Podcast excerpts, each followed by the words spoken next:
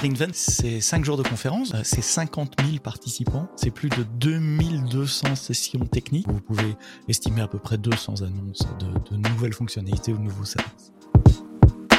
On a une structure organisationnelle qui facilite, qui favorise l'innovation. On a beaucoup de petites équipes qui sont indépendantes, choisissent leur roadmap, choisissent leurs outils, leur langage de programmation, etc. Bienvenue dans Bicose, podcast qui donne la parole à tous ceux qui veulent partager pour de la meilleure tech, parce qu'on le vaut bien et que vos clients aussi.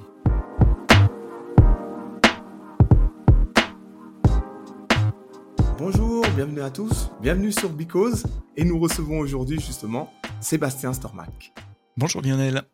Je te remercie d'être présent pour cette interview, pour ce Bicose, par rapport à AWS euh, Reevent pour cette année 2022. Ouais, Reinvent, c'est une, énorme conférence AWS. Donc, merci de me donner euh, la possibilité d'en parler, de parler bah, de, ce que ça change pour les clients AWS. Et en effet, il y a eu pas mal d'annonces, donc c'est vrai que ça va être très intéressant. ça, va être, ça va être très intéressant. Il y a beaucoup de choses par rapport à ça.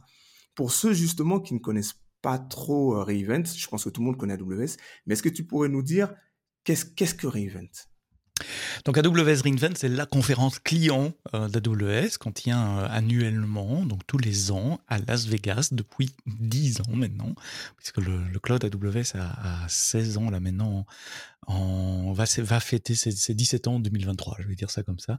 Euh, et ça fait 10 ans qu'on réunit nos clients pour euh, faire un peu l'état des lieux, où on en est, c'est quoi le business du cloud aujourd'hui, où on va, si on regarde vers le futur. Et puis en général, c'est une grosse caisse médiatique que, qu'on utilise également pour faire les annonces de nouveaux services ou de nouveaux produits. Et donc il y a beaucoup d'équipes services au sein d'Amazon, ou d'AWS en tout cas, euh, qui utilisent Reinvent pour en profiter de faire l'annonce euh, pendant ces grandes conférences. Tu sais, c'est des milliers de personnes qui sont dans une salle pour regarder notre notre CEO euh, Adam Slepiski dans une keynote ou, Werner Notre CTO dans une keynote et ils en profitent pour dire et on vous annonce la disponibilité de X, Y, Z et, et on va reparler de quelques-unes de ces annonces qui ont été faites aujourd'hui. Je les les ai pas comptées, mais enfin euh, dans mon équipe on écrit les les blogs euh, qui dit bah, j'ai le plaisir de vous annoncer aujourd'hui la disponibilité de et on avait préparé 80 blogs à peu près euh, tous n'ont pas été publiés parce que parfois il y a des services qui qui, à la dernière minute ça ça se décale un peu ça va sortir plus tard etc mais donc ça et, nous on couvre que avec les blogs que les, grosses annonces après il y a des tas de petites choses incrémentales euh, qu'on ne couvre pas en bloguant donc vous pouvez estimer à peu près 200 annonces de, nouvelles fonctionnalités ou de nouveaux services ce qui est, ce qui ce qui est énorme, hein, 200 annonces. Ce qui fait qu'en effet, c'est un, c'est un condensé de beaucoup de nouveautés. Et, euh, et c'est assez étonnant. Et justement, par rapport à ça, comment AWS, justement, quelle est sa politique de pouvoir sortir autant de nouveautés? Quel est, le but? Est-ce que c'est de l'amélioration continue? Quelle est, la direction qui est prise par rapport à ça? Bah, Le but, c'est d'améliorer la c'est de faciliter la tâche à nos clients, faciliter la vie de nos clients. Donc, on écoute leur feedback, on écoute les commentaires. Euh, nos, nos, product managers sont des gens qui sont extrêmement en contact avec le terrain, qui, qui participent à des réunions clients avec les gros clients, euh, et même avec des petits parfois, mais souvent avec des gros clients, pour écouter euh, qu'est-ce qui manque, qu'est-ce qui n'est pas là dans, dans l'ensemble des services que vous utilisez aujourd'hui, quelles sont les frictions que vous avez, qu'est-ce qui manque, comment est-ce qu'on peut rendre la vie plus facile? Et puis, on, on, se remet autour de la table à dessin et, et on imagine le, le, le futur. Il faut 80-90% de la roadmap euh, AWS est drivée par les feedbacks clients pas que. Il y a quand même ce petit 10% où on vient parfois avec des, trucs où on nous attend pas nécessairement. C'est pas les clients qui le demandent. Tu as peut-être déjà entendu ça. Hein. Il y a le, cette phrase qui est attribuée à, à, Henry Ford, le créateur de la marque de voiture Ford. Je pense pas que ça soit vraiment de lui, mais c'est, ça lui est attribué, qui dit euh, si je demande à mes clients euh, ce dont ils avaient besoin, ils m'auraient dit des chevaux plus rapides. C'est ce qui veut dire on peut pas toujours. Euh, voilà, il faut pas uniquement suivre les clients. Parfois, il faut disrupter aussi. il faut, faut vraiment innover. Donc, on a à peu près ce ratio 90% drivé par euh, les, les feedbacks clients et 10% par par par l'innovation pure. Et Comment est-ce que cette machine AWS est capable de produire autant de, choses? C'est parce qu'on a une structure organisationnelle qui facilite, qui favorise l'innovation, où euh, on a beaucoup de petites équipes qui sont indépendantes, qui peuvent choisir. Quand je dis indépendantes, c'est vraiment elles choisissent leur roadmap, choisissent le, le pain point, le, le problème qu'elles vont auquel elles vont s'adresser, choisissent leurs outils, leur langage de programmation, etc. Je parlais la semaine passée avec quelqu'un d'Amazon Prime Video qui euh, me disait dans mon équipe, on développe en Swift, le langage de programmation d'Apple, ah. sur le serveur des serveurs donc Linux, mais avec on a choisi le langage de programmation Swift, ce qui n'est pas très courant encore aujourd'hui, mais ça montre le degré d'autonomie. Euh, il y a juste un langage qui est interdit euh, historiquement. Je crois qu'il n'y a plus de bonne raison de l'interdire. Aujourd'hui, c'est PHP, mais à l'époque, il était perçu comme moins sécurisé. Cette seule bannie le reste, les équipes choisissent ce qu'elles veulent, les outils qu'elles veulent, et elles opèrent en mode full, full DevOps, autonome. You build it, you run it. Donc, tu construis quelque chose, tu le déploies. Euh, c'est des petites équipes indépendantes, bah, des tas de petites équipes indépendantes qui fabriquent des choses ensemble. Bah, ça fait beaucoup de choses en, en sortie. Il y, a, il y a très peu de, de, de pipe, de gate. Hein, euh, évidemment, il y a des reviews, des PI, de sécurité, etc. Il faut quand même que ça rentre dans un process. Mmh mais, mais, voilà, c'est la structure organisationnelle héritée d'Amazon. Hein, c'est pas spécifique à AWS, ça, ça vient de, de l'ADN qu'on partage avec la maison mère, avec Amazon, qui euh, met en place cette culture d'entreprise qui favorise l'innovation. D'accord. Ok. Non, mais c'est vrai qu'en termes d'innovation, il y en a beaucoup. Et j'ai bien aimé aussi le fait que vous fassiez participer justement les, euh, les certaines, certaines entreprises. On a, on, a, on a vu des grosses entreprises qui étaient, euh, qui étaient présentes à ce moment-là. Je me souviens de, euh, je crois que c'est cette année qu'il y avait eu Ferrari, c'est bien ça? Oui, Ferrari était là. Donc, ouais, pour, pour, revenir à ça, c'est mm, si je reviens à Reinvent et je, je vais en débouler sur les, les entreprises juste après, mmh c'est cinq jours de conférence, du dimanche au vendredi à peu près, cinq, cinq jours et demi. c'est 50 000 participants c'est plus de 2200 sessions techniques 2200 sessions techniques. Bon, alors, euh, pas toutes uniques, il y en a qui se répètent parfois pour nous permettre d'assister à, deux sessions quand il y a des conflits d'agenda, par exemple, mmh qui se répartissent sur quatre hôtels à Las Vegas. Je ne sais pas si vous avez déjà été à Las Vegas, mais un hôtel à Las Vegas, c'est énorme, avec un casino, un hôtel, un centre de conférence, etc. Donc, c'est quatre hôtels. Il y a quatre grandes keynotes sur la semaine. Il y a, il y a celle de Peter DeSantis, qui est notre VP infrastructure, qui, en général, lève un coin du voile sur les data centers, sur le réseau, etc. C'est une keynote plutôt technique où il parle CPU, euh, il parle réutilisation de l'eau, enfin, c'est très infrastructure, data center. Il y a la keynote d'Adam Slepiski qui est le CEO d'AWS, euh, l'homme qui gère tout AWS, qui rapporte à Andy Jassy directement côté, côté Amazon, qui lui est une keynote plus State of the Union, business, euh, c'est le CEO, donc on parle plutôt aux entreprises. Il y a une keynote par Swami, je ne dis que son prénom parce que j'ai du mal à prononcer son nom de famille, qui est notre mmh. VP en charge de, des bases de données, du stockage, de l'analytique, du machine learning, donc tout ce qui concerne la donnée, qui est une keynote évidemment plus orientée analytics et AML. Et puis il y a une keynote de Werner Vogels, qui est l'historique CTO d'Amazon, le, le, Chief Technology Officer d'Amazon, euh, européen d'ailleurs, c'est un Hollandais, qui lui traditionnellement parle plutôt technique aussi, plutôt développeur, avec des messages. Euh, c'est une rockstar, c'est un gars qu'on arrête dans les couloirs pour signer des autographes ou, faire, ou faire, des selfies euh, avec lui. Euh, ces quatre keynotes sont visibles sur YouTube. Euh, là, au moment où je parle, il y a déjà plus de 50 000 views sur la keynote de, de Werner euh, depuis, euh, depuis, quelques semaines qu'elle est, puisqu'on enregistre cet épisode en décembre 2022. depuis quelques semaines qu'elle est publiée sur YouTube il y a déjà 50, 50 000 views.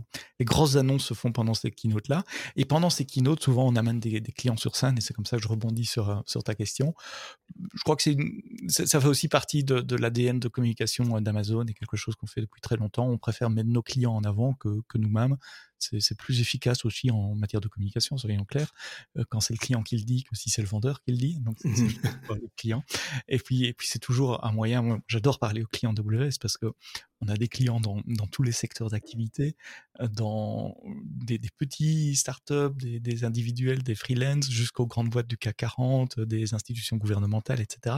Et donc, on a des use cases complètement différents. Quoi. Il y a des, gens qui appliquent euh, du machine learning pour trouver quelle est la meilleure pub à appliquer dans le prochain écran pub dynamique que tu vas voir à la télé, euh, ou des gens qui, qui font de, la manipulation de génome et de, la recherche pour euh, fabriquer Moderna, par exemple, qui a fabriqué le, vaccin Covid en des temps records grâce aux capacités euh, de calcul et d'analytique. Tu as mentionné la Formule 1 qui reconçoit les, les voitures, donc qui font des simulations d'aérodynamisme des voitures pour que des voitures en course books puisse se suivre de beaucoup plus près, pour qu'il y ait moins de perturbations à l'arrière d'une voiture, pour que les, voitures puissent se suivre de plus près, pour faire plus de spectacles. Parce que finalement, que ce soit la FIFA ou la Formule 1, euh, l'idée c'est de vendre du show et du spectacle, et donc il faut qu'il y ait des gens qui regardent.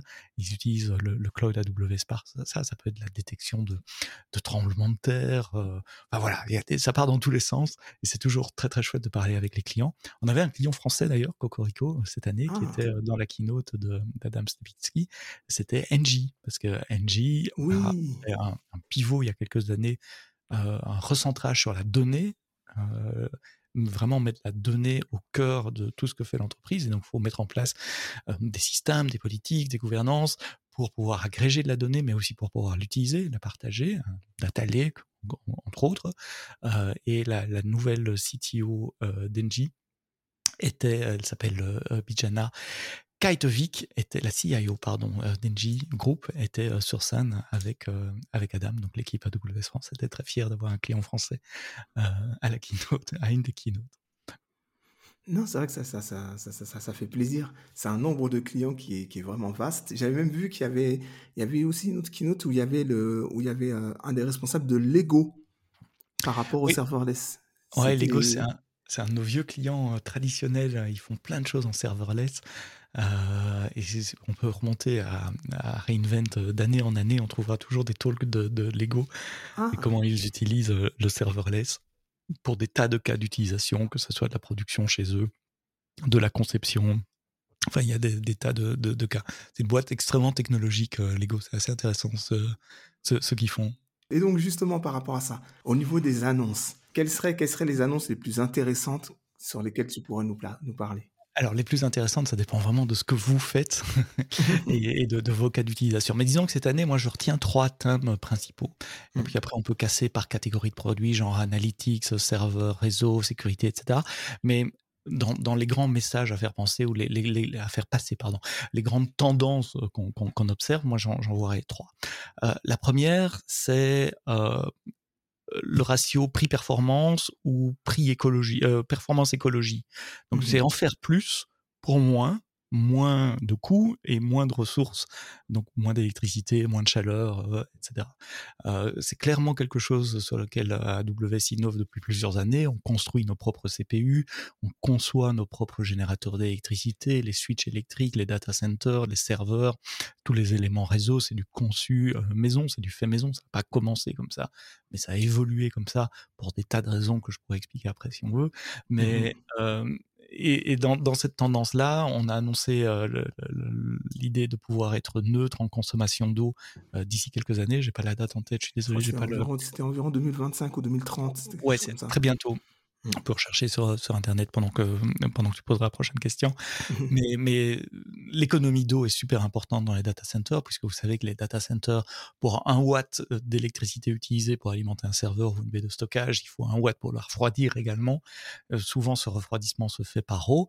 Euh, nous, dans nos data centers, on essaye d'utiliser de plus en plus d'air, notamment dans les régions les moins chaudes. Le data center qu'il y a en Suède, par exemple, en Irlande, on n'a pas besoin d'énormes quantités d'eau et on a un benchmark par rapport au reste de l'industrie où on consomme beaucoup moins d'eau que les autres data centers. On essaye de recycler l'eau également, voire la redistribuer aux collectivités locales autour. En Oregon, par exemple, on redistribue l'eau aux fermiers qui sont à proximité du data center de manière à ce qu'ils puissent irriguer les, les, champs. Donc il y a vraiment un thème de sustainabilité là, de comment on dit sustainabilité en français, de développement durable à long mmh terme sur les matériaux qu'on utilise, les autres années, on avait parlé des fermes d'énergie solaire ou d'énergie éolienne que nous construisons pour alimenter les data centers. Cette année, on avait mis le focus un peu plus sur, euh, sur l'eau et des nouveaux chipsets aussi, euh, essentiellement dans le domaine de l'IML, qui permettent d'augmenter ce ratio prix-performance ou performance watts de manière à pouvoir faire des entraînements de très gros modèles. Tu sais, GPT-3 par exemple est très à la mode pour le moment avec mmh OpenAI, avec DALI, avec ChatGPT.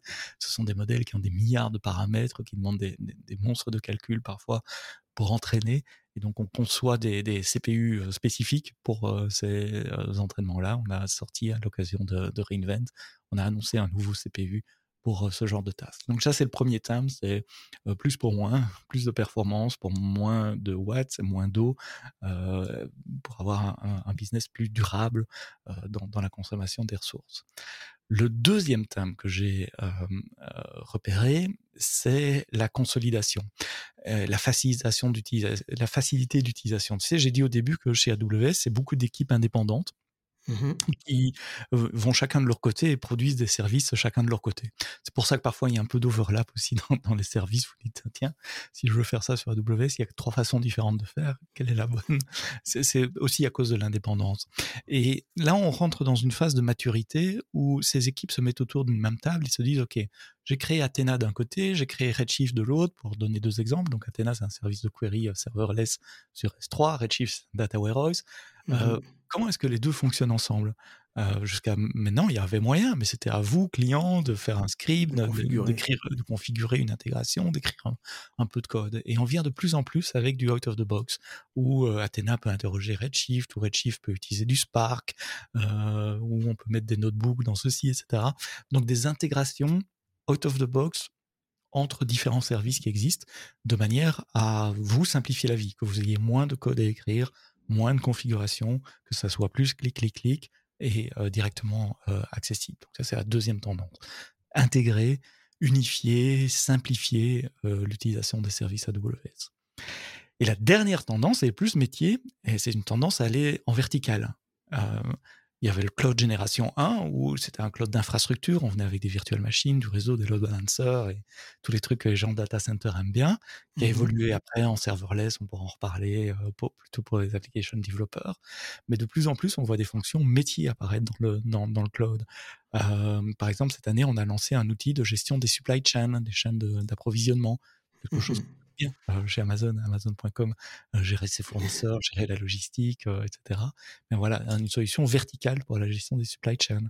Une autre solution verticale, c'est une solution d'analyse de génomique, ça s'appelle Omix, pour stocker, pour analyser faire des queries de données génomiques pour les labos pharmaceutiques ou les, les biomèdes, les startups qui travaillent dans, ce domaine-là.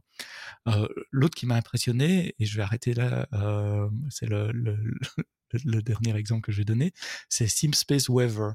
SimSpace Weather, c'est un simulateur de système. C'est important de simuler des systèmes. Les exemples qu'on donne dans, dans l'annonce, c'est imaginer que je sois en charge de l'organisation d'un événement sportif majeur qui se passe dans un stade ou qui se passe à l'échelle d'une ville ou d'un pays, des Jeux olympiques, euh, une Coupe du monde de foot, des choses comme ça.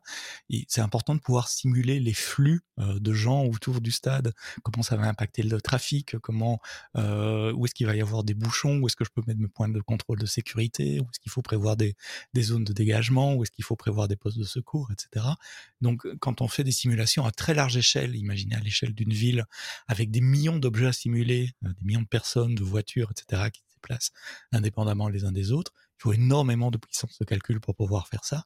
Et on a euh, introduit un, nouveau service qui s'appelle donc Space Weather, qui permet de faire ce genre de, de simulation euh, à très très grande échelle, couplé avec un engin euh, de jeu, je crois que c'est Real, oui, Unreal Engine, Unreal Engine, pour l'aspect graphique, représentation. Une simulation, c'est toujours bien, mais c'est très abstrait. c'est plus efficace qu'on peut la représenter. Et Unreal Engine, c'est un engin 3D qui permet de, représenter des, choses comme ça. Donc c'est le troisième thème. AWS quitte un peu le domaine de l'infrastructure, enfin quitte on ne quitte pas évidemment, euh, euh, démarre d'autres domaines basés sur ces, fondations qu'est l'infrastructure qu'on maîtrise bien maintenant, euh, vers, vers de la, des, offres plus métiers, plus verticales. D'accord. Non, en, tout cas, c'est vrai que déjà avec ces trois grands thèmes, il y, a des, il, y a, déjà beaucoup à faire. Donc, bah, du coup, on va commencer justement par le thème consommation. Et par rapport à ça, justement, on a remarqué que, comme tu disais tout à l'heure, de plus en plus, AWS s'arrangeait pour pouvoir consommer de moins en moins et pour pouvoir fournir plus de services. On a eu justement par rapport à ça, c'est Graviton 3, c'est bien ça? Mmh On a eu le processeur Graviton 3. Et, euh, et, ce que j'avais remarqué, et ce qu'ils avaient précisé aussi lors du Revent, c'est qu'au niveau des coûts, ils s'arrangent pour que les coûts aussi restent stables. Et, euh, et, et, justement, comment, comment réussir justement, enfin cet exploit façon de parler, mais c'est-à-dire qu'on peut avoir quelque chose de mieux pour le même, prix. Parce que ça nous coûte moins cher. ah. Euh, Donc Graviton, pour euh, laisser rattraper tout le monde, Graviton, ce sont des processeurs conçus par AWS, plus spécifiquement une société israélienne qu'on a rachetée il y a quelques années qui s'appelle Annapurna Labs, Annapurna comme le nom de la montagne, qui conçoivent des CPU pour Amazon en général, pour AWS. Et un des CPU qu'ils conçoivent, c'est un CPU à base d'une architecture ARM, qui est donc ouverte, licenciable par, euh, par n'importe qui, euh, qu'on met dans nos serveurs. Là où typiquement vous aviez avant des serveurs euh, AMD ou Intel x86, x64, de plus en mmh plus de nos serveurs maintenant, je parle des serveurs physiques, là où, tournent les autres services, où tournent vos virtuelles machines, utilisent ces processeurs ARM. Alors pourquoi des processeurs ARM bah, C'est la même architecture que ce que vous avez dans, dans votre téléphone. Hein. ARM, c'est pas, pas nouveau. Ce sont des processeurs qui sont connus pour pouvoir délivrer pas mal de performances euh, en parallèle, donc sur plusieurs cœurs, euh, pour moins de watts, moins de puissance électrique que des processeurs équivalents. Et c'est pour ça qu'ils ont atterri d'abord dans vos téléphones d'ailleurs, c'est parce que la, batterie d'un téléphone est un élément clé. Et pour avoir de la longévité, ou en tout cas un peu de longévité, pas assez à notre goût toujours, dans les mmh. téléphones, il fallait des, processeurs qui consomment moins. Et on les met sur le serveur maintenant parce qu'on arrive à avoir des performances équivalentes. le, le, ratio performance watt est, équivalent. Ça veut dire que les performances sont un peu en dessous, mais ça consomme beaucoup moins, ou sont équivalentes et ça, et ça consomme beaucoup moins. Et puis, c'est pas beaucoup de travail pour des développeurs de déployer une application sur un serveur ARM parce que c'est le même Linux. Euh, vous prenez votre Ubuntu, votre Red Hat ou votre Amazon Linux sur ARM, c'est les mêmes repos de package, donc vous pouvez faire euh, votre yum install ou votre apt-get. Et puis, si vous développez en Java, en Python, euh, dans tous ces langages-là, il faut même pas compiler. on déploie son code et, et il va fonctionner sans aucun changement sur, euh, sur ARM. Si vous utilisez des langages compilés, je parlais de Swift tout à l'heure, mais évidemment mmh Go, Rust ou des choses comme ça, là il faut juste recompiler, la plupart du temps ça marche. Les rares fois où vous devez vraiment changer le code, c'est quand vous faites du, code super bas niveau en C, C++, avec des librairies très spécifiques ou aller chercher des jeux d'instructions spécifiques à des CPU. Là oui, il faut, il faut un peu réécrire, mais on vous accompagne aussi, on a des toolkits pour vous aider à identifier ça et à migrer ça. Donc ça veut dire que je parlais avec un client dans un de mes podcasts, je fais un peu plus pour mon podcast, podcast mmh. AWS en français, euh, c'était en, 2022 et le, le client euh, tourne des gros clusters d'analyse. Donc, il démarre des, des, énormes clusters de plusieurs dizaines de nœuds pour analyser des données avec des jobs Spark qui vont aller traiter des données, faire du number crunching, et puis quand ils en ont plus besoin, ils arrêtent le cluster. Ce client est passé d'un cluster à base d'Intel sur de, du Graviton, donc sur de l'ARM, en changeant une ligne de code Mmh. le cloud, l'infrastructure, c'est du cloud aussi. Donc, la manière de définir son infrastructure, c'est du, cloud. ils ont juste changé une ligne. Là où on disait j'utilise un serveur de type machin chose sur un tel, ben maintenant j'utilise un serveur machin chose qui est tout fait d'un serveur euh, ARM. Puis ils ont redéployé et ils ont vu que ça marchait. Alors évidemment, ils ont gardé la, la, la, solution en test pendant quelques semaines avant de passer en prod, mais, mmh mais tout, ça a marché. Voilà, c'est la magie. Et pourquoi c'est magique? Parce que ça, ça, le ratio prix-performance est, meilleur euh, que euh, sur, euh, sur Intel. On peut avoir des ratios prix-performance jusqu'à quatre fois meilleurs sur Graviton. Évidemment, ça dépend des workloads, ça dépend des applications. Donc, faites vos tests vous-même avec vos propres applications. Et le prix puisque ça nous coûte moins cher également. On ne doit pas acheter des, CPU à quelqu'un d'autre, on les fait fabriquer nous-mêmes et puis ça consomme moins d'électricité. Donc ces serveurs-là nous coûtent moins cher. Le prix est souvent au, minimum le même, voire plus bas. Donc ça coûte moins cher. Donc là où c'est bon pour votre portefeuille, c'est bon pour l'environnement aussi parce qu'on consomme moins de watts d'électricité, moins de watts de refroidissement. Mmh référence à ce que j'ai dit avant. Et donc mon message, notre message généralement, c'est dire euh, allez sur Graviton si vous avez la possibilité.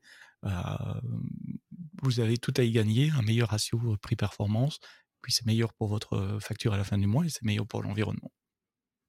Ah ben merci pour ce petit conseil. Hein. On, a, on a le côté prix, on a le côté performance. Donc euh, bah, pour ceux qui nous entendent, ça peut être très intéressant. Donc on a eu le côté consommation, on a le côté amélioration, côté simplicité par rapport justement au, pour, pour, rendre le travail, pour, pour, rendre tout ce qui est intégration plus facile. J'ai justement ce que tu avais, ce dont tu avais parlé, je l'avais vu au niveau de la, au niveau de la présentation, au niveau du Raven, c'est-à-dire le fait que la communication puisse se faire plus facilement entre Athena et les autres équipements. Je crois qu'il parlait de c'est pas tellement du NoETL, mais je crois qu'ils avaient utilisé un, ils avaient utilisé un terme, je sais plus lequel. C'était peut-être ça non? Ouais, le, le- le terme qui a été utilisé, c'est euh, zéro ETL. Voilà, c'est un peu marketing pour moi, donc je, je, je- je reste un peu à distance de ce terme-là pour le moment, tant que j'ai pas mis main dedans. Mais l'idée, c'est ça, évidemment.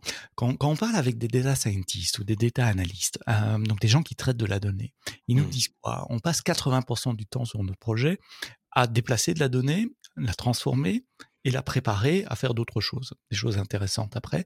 Et les choses intéressantes après, que ce soit de la IML ou de l'analytique plus classique avec Hadoop Spark, c'est 20% du temps du projet. 80% du temps du projet, c'est où est-ce qu'elle est ma donnée, comment je vais l'amener à l'endroit où elle doit être pour être traitée, et comment je vais la nettoyer. Parce que, euh, alors moi je suis pas du tout data scientist, je suis plutôt développeur, mais les quelques fois où j'ai essayé de faire des, des, des, des POC, des démos, etc., mon problème c'était mes datasets. Euh, on te dit, tiens, il y a un dataset là, cool, tu vas le prendre, et puis euh, cette colonne-là qui est censée être tous des, tous des chiffres, tout d'un coup, tu as des NA ou des NAN, et pouf, ça, c'est pas des chiffres, c'est des lettres. Mais donc, ton pipeline de gestion tombe. Et puis, il y a des champs qui manquent, et puis il y a des champs où il n'y a pas les bonnes valeurs, où les dates sont pas formatées. Hmm. Tout ça, il faut nettoyer, il faut transformer, etc. C'est le rôle de l'ETL, extract, transform and load. On extrait les données d'un- d'une source, on transforme, on les nettoie, on les enrichit avec d'autres datasets, on fait des grosses moulinettes, et puis on les load dans un autre système où finalement on pourra faire l'analyse ou le- l'entraînement des modèles ou peu importe ce qu'on veut faire. Eh bien, ça, c'est 80% de- du, du temps d'un projet. Donc, si on peut s'attaquer à ce problème-là, faire du zéro ETL avec de l'intégration continue, par exemple, imagine qu'on puisse euh, plugger S3 avec Redshift automatiquement et automatiquement quand il y a des fichiers qui arrivent sur S3 qui soient automatiquement importés dans Redshift. Tu vas me dire c'était déjà possible. Oui, mais tu devais écrire du code pour le faire. Tu devais écrire des pipelines euh, de, justement avec Glue par exemple Mhm. ou Data Wrangler sur, sur SageMaker. Et là où l'idée c'est d'aller vers quelque chose de plus automatique, de plus intégré. Alors j'ai pris S3 et Redshift comme exemple, mais il y en a d'autres. Redshift et Spark, euh, il y a Athena et Redshift, enfin voilà, que tous ces systèmes-là se parlent ensemble avec le moins, le moins, le moins de configuration euh, nécessaire. D'accord. Donc en effet, comme tu dis, c'est pour pouvoir vraiment pour, pour pouvoir limiter les euh, pour pouvoir simplifier le travail entre les différents services et pour pouvoir avoir quelque chose de facilement plus plus utilisable. Exactement, exactement. Un, un exemple, euh, pour faire un, un petit deep dive euh, sur, sur un exemple. Je prends Redshift. Redshift, c'est un système de data warehouse. C'est une base de données conçue pour de l'analytics, pour faire des grosses queries, des scans complets de tables, etc. C'est une base de données orientée euh, colonne, Mhm. euh, entièrement managée dans le cloud. C'est très bien pour analyser des données qui sont fortement structurées, table, colonne, c'est du modèle relationnel. Euh, parfois, vos données sont moins structurées, c'est des fichiers, etc. Et pour ça, vous faites des clusters, comme je disais, euh, avec Hadoop, avec Spark, donc un cluster qui va euh, répartir des, des nœuds. Sur chaque nœud, il y aura un petit process qui va traiter une partie des données, puis on va mettre tous les résultats ensemble. Mhm. Euh, c'est ce qu'on appelle du map reduce pour arriver à, à- à coller euh, toutes les, les données ensemble. Euh, Aujourd'hui, si vous avez besoin de traiter une partie des données avec euh, Spark et une partie avec euh, Redshift, c'est à vous de coder l'extract de Redshift euh, pour mettre les données sur le cluster, coder le, cl- le cluster et puis réimporter les, les données. Euh, une des annonces faites à reInvent, c'est l'intégration de Redshift avec Apache Spark. Donc, il va être possible de faire tourner des jobs Spark directement sur un cluster euh, Redshift, euh, de manière à plus devoir euh, déployer des données, enfin déplacer des données entre les deux systèmes. Vous aurez un, un runtime Spark directement dans Redshift qui peut travailler directement sur les données de Redshift. Ça, c'est un exemple et on a eu euh, au moins 4-5 autres comme ça. C'est vrai que c'est le, le fait que ce soit intégré, ça permet à des gens qui, euh, qui connaissent. Enfin, ensuite, moi, de mon côté, je ne suis pas du tout data scientist aussi. Donc, je tiens à prévenir. Mais je pense que le fait que ce soit intégré, ça permet pour ceux qui utilisent Spark de pouvoir euh, justement utiliser plus facilement Redshift derrière. Ça permettra sûrement de pouvoir, euh, pouvoir faire certaines choses de ce côté-là.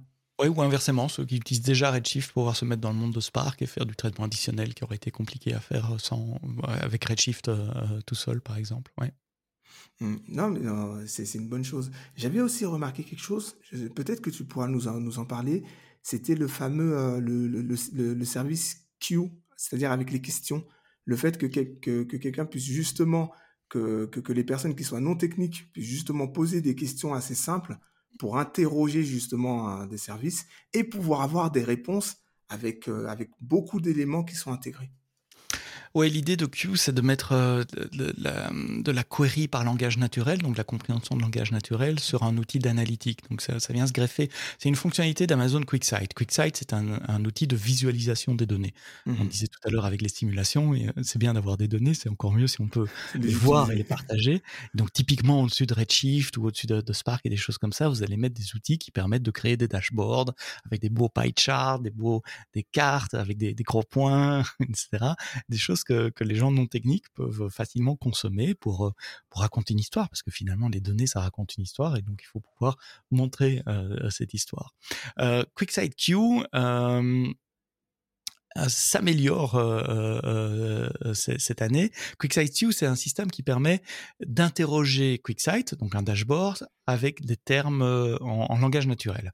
Montre-moi les ventes du troisième trimestre en Amérique du Nord. Mmh il va aller pêcher les données, les queries, pour ramener ce dashboard-là, ou ramener ce graphique-là dans, dans, dans, Analytics, euh, dans, dans QuickSight, pardon, de manière à ce que les gens qui utilisent, qui consomment ces données, puissent utiliser un langage naturel pour pouvoir interroger, le, plutôt que de cliquer, devoir filtrer sur des tas de, de, de, paramètres et faire des drill down, etc., pouvoir utiliser un langage naturel pour interroger le, le système.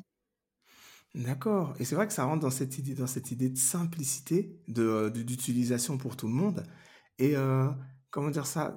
Est-ce que justement, le, le, but au final, hein, c'est vraiment de rendre les choses le plus simple possible pour que n'importe qui puisse utiliser Ou est-ce que ça restera quand même toujours, euh, il y aura toujours une partie où, on, où, euh, où les personnes spécialisées pourront toujours régler les choses? Je crois qu'il faut les deux, mon, mon général, mon L'informatique touche la vie de tout le monde, euh, mmh depuis euh, euh, ma maman jusqu'à mes enfants, des gens qui sont absolument pas techniques nécessairement. Ça, ça, ça, touche et ça impacte notre vie. Donc, au plus on peut simplifier pour que les outils soient simples à utiliser, au mieux c'est. C'est un objectif de, de diversité, d'inclusion, qu'il n'y ait pas de personnes qui se sentent exclues. voilà, mettre des outils faciles à utiliser dans les mains de, de tout le monde pour ce faire, il faut parfois, il faut souvent cacher une complexité euh, énorme euh, parce que derrière ces systèmes-là, et au plus ils sont simples à utiliser, souvent au plus c'est compliqué en, en, mmh. en, en, interne.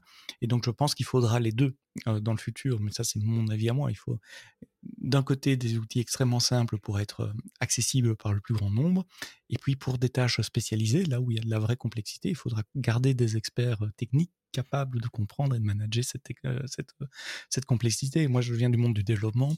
Euh, si je prends une analogie, on voit le low code pour le moment, et certaines personnes disent ouais, ça va tuer les développeurs. Plus récemment, avec ChatGPT, on voit aussi plein de messages qui disent oh, ça va tuer les développeurs parce que ChatGPT, c'est un système d'intelligence artificielle. Je faisais encore un test hier soir. je lui dis génère-moi du code pour euh, calculer une année bisextile en Java et pouf, ça me pond la fonction euh, qui est correcte. Et il me l'explique en plus. Il me dit euh, l'algorithme c'est ça, c'est ça, c'est ça. Et puis en follow-up, je lui dis ok, crée-moi les tests unitaires pour cette fonction et pouf, oh J'aurais été paresseux, j'aurais pu copier-coller dans, dans, dans, mon mmh code. Donc ça, ça pose des questions. Mais enfin, on sort de reinvent ici, mais plus philosophique. Mmh est-ce que, est-ce que des, des, systèmes informatiques peuvent, peuvent nous remplacer, nous les humains, pour des tâches? Et oui, de plus en plus pour des tâches simples et répétitives mais il y a des tâches plus, plus subtiles, plus complexes, où je pense qu'il faudra toujours de l'expertise. Et le low-code, pour revenir à cet exemple-là, c'est un bon exemple pour mettre la, la, possibilité de créer des applications dans les mains de plus en plus de gens, comme on le faisait mmh déjà avant avec des macros sous Access ou Excel ou, ou des choses comme ça. Mais il faut toujours des, il y aura toujours des systèmes plus complexes qui nécessitent des, j'allais dire des vrais développeurs, bah, excusez-moi pour ça, mais des, des, développeurs de formation ou de, de, de carrière euh, de, derrière. Donc oui, oui et non, il faut les deux. Même si on y a toujours une, simplifi une simplification, on aura toujours besoin aussi d'une spécialisation. Donc euh, tout, il y aura toujours de, il y aura toujours de quoi faire. Je pense largement. et en, et en termes de ces, pour le troisième thème, en termes de justement en termes de simulation. Justement, comme, comme tu nous as expliqué tout à l'heure, qu'est-ce qu'est-ce qu'est-ce qu'on pourrait vraiment retenir? Parce que tu nous as parlé justement de, du fait qu'il y avait des euh, que, que, que Epic que Epic euh, comment dire ça? Que Epic travaillait justement avec AWS ils avaient même sorti un, quelque chose d'intéressant avec le téléphone pour pouvoir scanner les, certains objets 3D il y avait pas mal de choses que j'avais vues Ah qui étaient ça, intéressantes. ouais. Mmh. Mmh Mais grosso modo, justement, en termes de, de communication et de développement dans une échelle, dans une échelle euh, horizontale, entre guillemets, qu'est-ce, qu'est-ce que tu pourrais nous dire de plus par rapport à ça? De, de simulation, pas beaucoup plus que ce que j'ai dit tout à l'heure. Donc, il y a ce nouveau service euh, euh, SimSpace Weather qui est, qui est disponible. De Mhm. communication, beaucoup. hein, Et on a un service qui n'est pas le plus connu d'AWS, mais qui continue de s'enrichir euh, euh, d'année en année, notamment lors de, Reinvent, qui s'appelle Amazon Connect. L'histoire d'Amazon Connect, c'est amusant, c'est un, c'est un call center à ce service.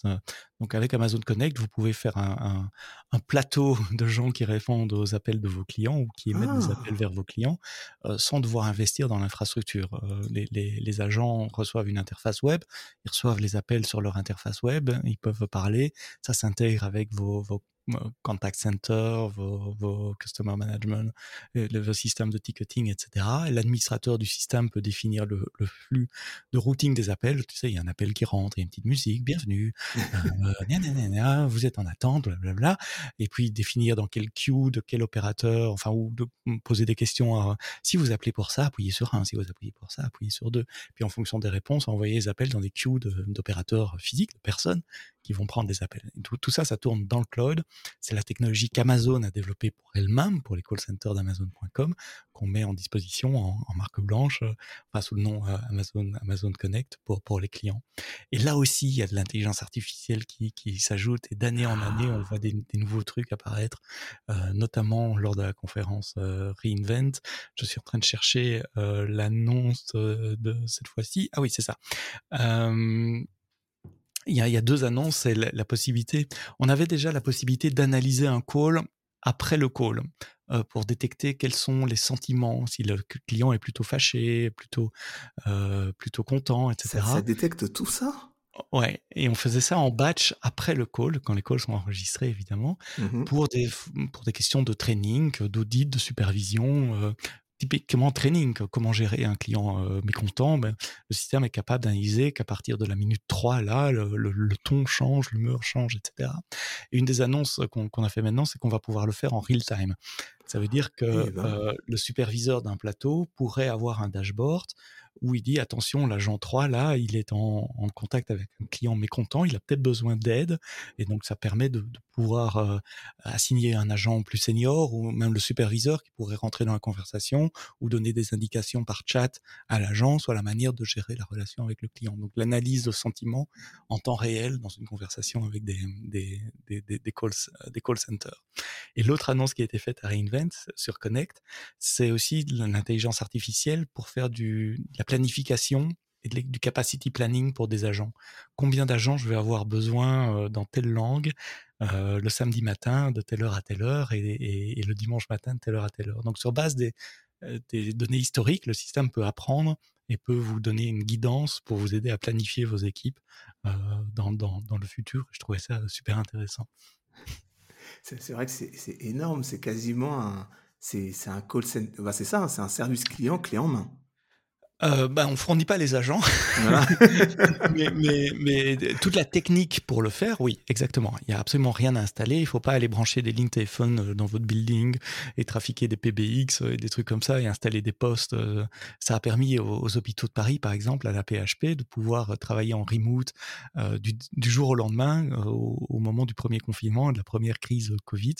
Euh, sur l'espace d'un week-end, le système a été installé, configuré. Alors là, c'était pas pour un scénario de, de calls d'entrée, c'était des calls de sortie. C'est à l'époque, si vous vous souvenez, euh, ils appelaient les gens qui étaient des cas contacts pour dire attention, vous avez été cas contact, vous devez vous isoler, mmh. etc. Donc il a fallu une énorme plateforme d'appels pour appeler, pour faire des milliers d'appels par jour, avec des gens qui pouvaient pas aller euh, travailler physiquement dans un bureau, donc il fallait leur donner un outil distant pour faire ces appels-là. Ça a été mis en place en trois jours et la PHP a pu lancer cette campagne d'appels grâce à, à Amazon Connect.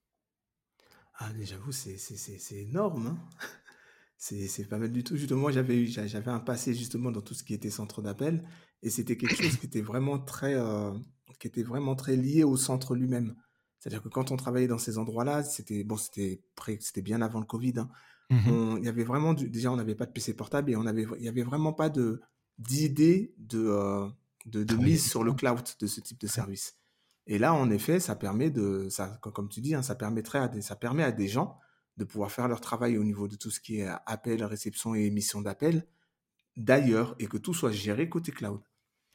Parce qu'avant, c'était lié à des lignes téléphoniques qu'il fallait physiquement amener dans un building, il fallait un central, il fallait un PBX, etc. Plusieurs. Euh, maintenant, avec SIP et ce genre de technologie, on route des appels audio sur le cloud, euh, sur n'importe quel poste euh, qui est connecté en, TCP/IP.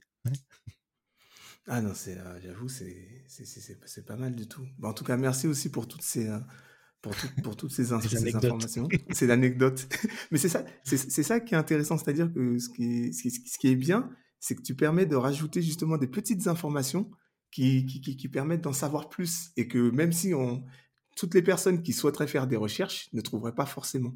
Et ça permet d'agrémenter la discussion et de pouvoir euh, tout ce que je cite est, public, hein, c'est de l'information voilà, oui, toujours. Si jamais il y a quelqu'un d'AWS, euh, PR qui nous écoute, ce sont toutes des références publiques. Public, ah ça c'est clair. Et, et, pour toi justement par rapport à ça, quel a été ton moment fort à ce event pour toi? Ah ça c'est une bonne question. Euh... Alors, euh, j'avoue que euh, en tant qu'employé AWS, euh, Reinvent, c'est beaucoup plus intense que ce que c'est en tant que client, puisque moi, j'avais une, une dizaine de blogs à publier. enfin, ils étaient déjà écrits quand j'ai embarqué pour Las Vegas. J'avais une session. Mmh on parlait des feature flags, donc la possibilité de découpler du release de code avec du release de fonctionnalité euh, une session qui a eu lieu deux fois, donc deux fois j'étais sur scène devant 300-400 personnes pour parler de ça.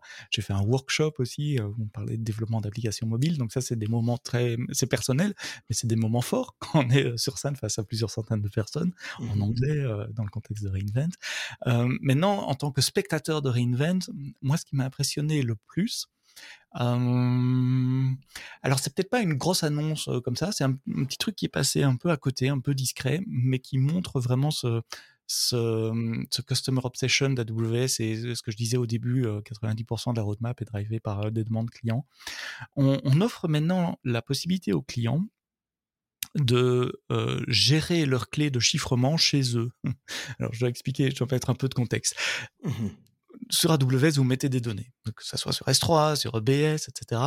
Euh, souvent, pour des raisons de compliance, vous exigez, vous avez bien raison, que les données soient chiffrées au repos. C'est ce qu'on dit encrypting at rest, ça veut dire que les bits et les bytes qui sont physiquement enregistrés sur les disques durs dans les data centers d'AWS sont chiffrés. Et ça se fait souvent de façon transparente par le service.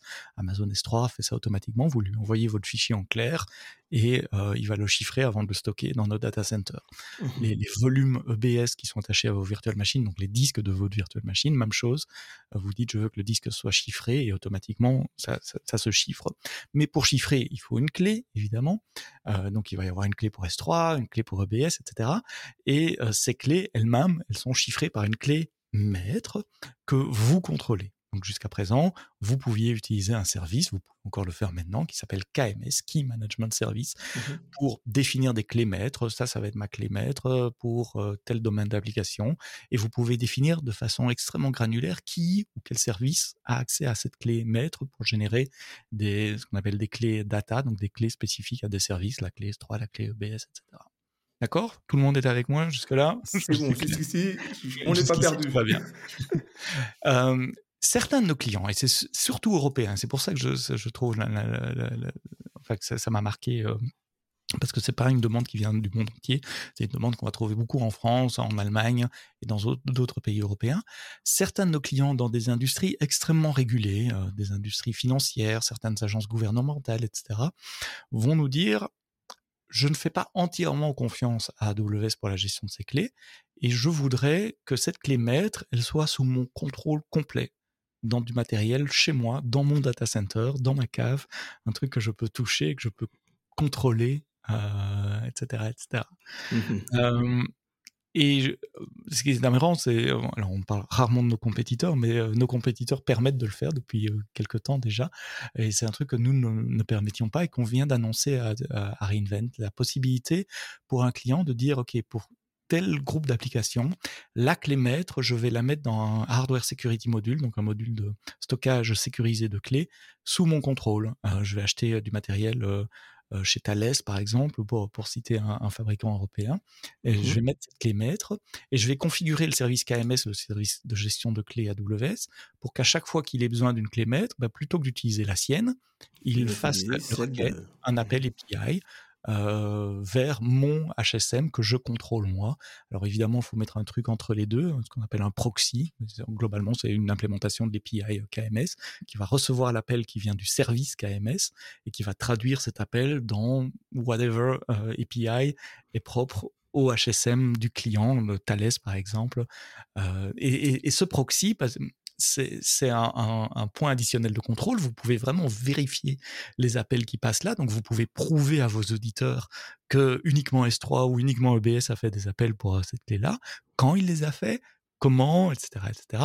Et si jamais vous voulez, pour une raison quelconque, couper euh, le service, vous mmh arrêtez le proxy, vous fermez le firewall de votre côté, et vous avez la garantie que plus aucune des données chiffrées avec, ces enfin avec des clés dérivées de cette clé maître ne puisse être exploitée, même si elles tombent dans des mains mal intentionnées, qu'elles soient gouvernementales euh, ou les mains d'AWS. Enfin, on ne sait pas. Euh, c'est surtout pour de la compliance, hein, c'est pas vraiment pour de la sécurité. Le, mmh delta, l'incrémental de sécurité est quasiment nul avec ce truc-là, mais ça donne un cadre de contrôle d'accès aux clés que, vous que vous pouvez prouver à vos, à vos auditeurs si vous êtes dans une industrie super régulée où vous devez pouvoir montrer qui, qui, qui, accède à, vos clés.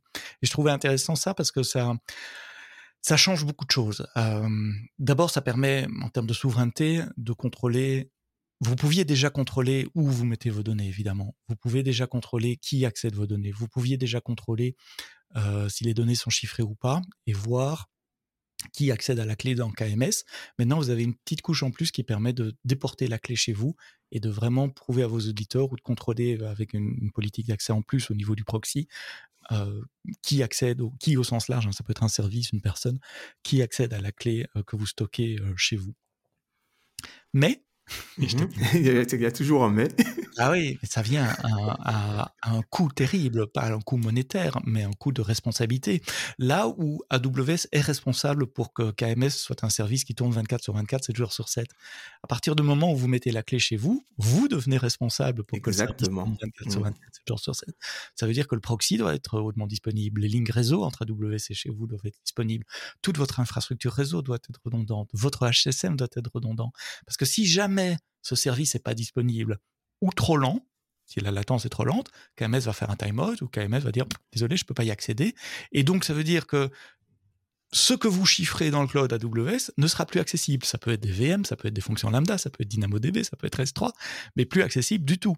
Et mmh pire, si vous perdez la clé, imaginez, il y a un incendie dans vos data centers, il brûle, vous perdez la, clé, vous n'aviez qu'un HSM, vos données sont perdues. On, on peut rien y faire. on dit toujours dans le cloud, il y a une responsabilité partagée entre le client et AWS. Et là, la, ligne de démarcation, la frontière de, responsabilité partagée, mmh se déplace terriblement vers le client. Et donc, c'est une contrainte opérationnelle tellement énorme que je vois très peu de cas où finalement les clients devraient utiliser ça. Et, en fait, c'est marrant parce que c'est le seul service euh, où j'ai contribué au, lancement de ce service-là, où le mmh project manager me disait il faut surtout pas inciter les clients à utiliser ce service-là. On veut pas qu'ils les utilisent. La plupart du temps, je répète ce que j'ai dit, mais c'est super important, le delta d'incrément de, sécurité est tellement faible par rapport aux contraintes opérationnelles que ça met de votre côté que ça ne mmh vaut pas la peine.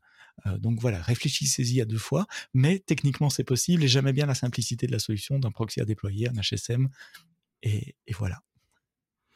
Désolé, c'est un peu longue la réponse? non, non mais, au contraire, parce que c'est un sujet qui revient souvent dans, beaucoup, dans, dans, beaucoup d'interviews à la télévision et autres, sur le fait de pouvoir sécuriser soi-même ses données. Et là, tu nous, tu, nous, tu nous permets de savoir que c'est possible, qu'il y a une solution, mais attention à cette solution, qu'il faut savoir choisir les différents cas précis. Et euh, tu nous apportes même euh, l'implémentation qu'il y a derrière, donc comment ça fonctionne. Donc du coup, encore merci Sébastien. Là, de ce côté, ça nous a permis d'avoir euh, un, panel sur, ce, sur, sur cette annonce cette année de Reevent, sur les différents thèmes qu'il y a pu y avoir. Et on a pu avoir aussi ton avis sur certaines, faire profiter les gens justement de tes différentes actions. Est-ce que tu veux justement pouvoir nous parler de, de, de, de, ce que, de ce que tu fais, de ton blog, de, de tout ça, voilà. Pour qu'on puisse au moins savoir un peu plus sur toi et que tu puisses justement te, nous parler de toi. Ah, si vous voulez avoir plus d'histoires dans le genre, il y, a, il y, a, deux endroits où vous allez me trouver euh, régulièrement. La première, mm -hmm. c'est le blog AWS News, euh, ce qu'on appelle le blog de Jeff Barr pour les plus anciens dans AWS. Donc Jeff Barr, c'est un monsieur qui a commencé un blog pour dire euh, tiens, on a sorti un truc, ça s'appelle EC2, peut-être que ça sera utile pour vous. C'est marrant de relire d'ailleurs ce premier blog post là, il y a, il y a 16 ou 17 ans. Euh, et depuis, il n'a pas arrêté d'écrire des blogs pour annoncer des nouveautés sur AWS. Le monsieur a écrit plus de 3000 blogs. Maintenant, il est plus tout seul, on est 6-7 autour de lui à écrire avec lui euh, pour couvrir l'actualité AWS et j'ai la chance de faire partie de cette équipe-là. Donc vous retrouverez, vous tapez AWS Newsblog dans votre moteur de recherche favori et, vous verrez les blogs de mes collègues. Et moi, c'est un très bon endroit pour pour rester au courant de ce qui se passe sur AWS, pour apprendre ce qui se passe, parce que les blogs sont plutôt techniques, c'est pas juste une annonce marketing, on fait une petite démo avec des screenshots, on vous explique pourquoi, comment, etc. Et donc voilà, sans lire toute la doc, c'est un moyen rapide de se tenir au courant. Et puis pour les gens qui aiment bien les podcasts audio, et nous sommes dans un podcast audio, donc je suppose que euh, parmi nos auditeurs, il y a des gens qui aiment bien les podcasts audio. Et désolé, j'ai déjà mentionné une fois, je fais un podcast audio également qui rentre dans sa cinquième année maintenant. Mmh. Il est un grand garçon. Euh, il a toutes les semaines, je, je, je parle d'AWS en français dans un podcast qui s'appelle le podcast AWS en français. Euh, tapez bien en français dans votre engin de recherche, sinon vous allez trouver le podcast en anglais, qui est peut-être moins utile pour vous. Plein d'auditeurs de, de, partout en francophonie, c'est ça que j'aime bien. J'ai des retours du Sénégal, du Rwanda, du Québec, Suisse, Luxembourg, Belgique, France évidemment, mais, mais, mais pas que. Et une semaine sur deux, ce sont des juste moi qui commente les nouveautés AWS. Voilà, j'essaie de trouver ce qui est intéressant pour les développeurs. Je peux pas tout commenter, donc j'ai un biais euh, vers les développeurs. Et puis une semaine sur deux, c'est des retours d'expérience avec des clients qui me racontent leur histoire, ce qui me permet de raconter des histoires maintenant mmh aussi, parce que je les retiens. Euh, et j'interviewe des clients pour qu'ils expliquent ce qu'ils font avec AWS. Et c'est chaque fois assez, assez intéressant, surprenant, comment on crée une mutuelle from scratch euh, à partir d'une page blanche, comment on fait des, des gros clusters d'analytiques euh, quand on est, quand on est, quand on fait la plateforme Salto, par exemple, euh, la plateforme de TV à la demande. Euh, qui est disponible en France, et puis des, tas d'autres cas d'utilisation comme ça, depuis la petite start-up jusqu'au grand groupe du CAC 40. Ah ben c'est parfait. Donc ben merci à toi, Sébastien. Encore merci. Merci Lionel de m'avoir invité. Merci à vous de nous avoir écoutés jusqu'au bout. Mmh. Merci à tous et euh, ben, à bientôt pour un nouvel épisode de Because.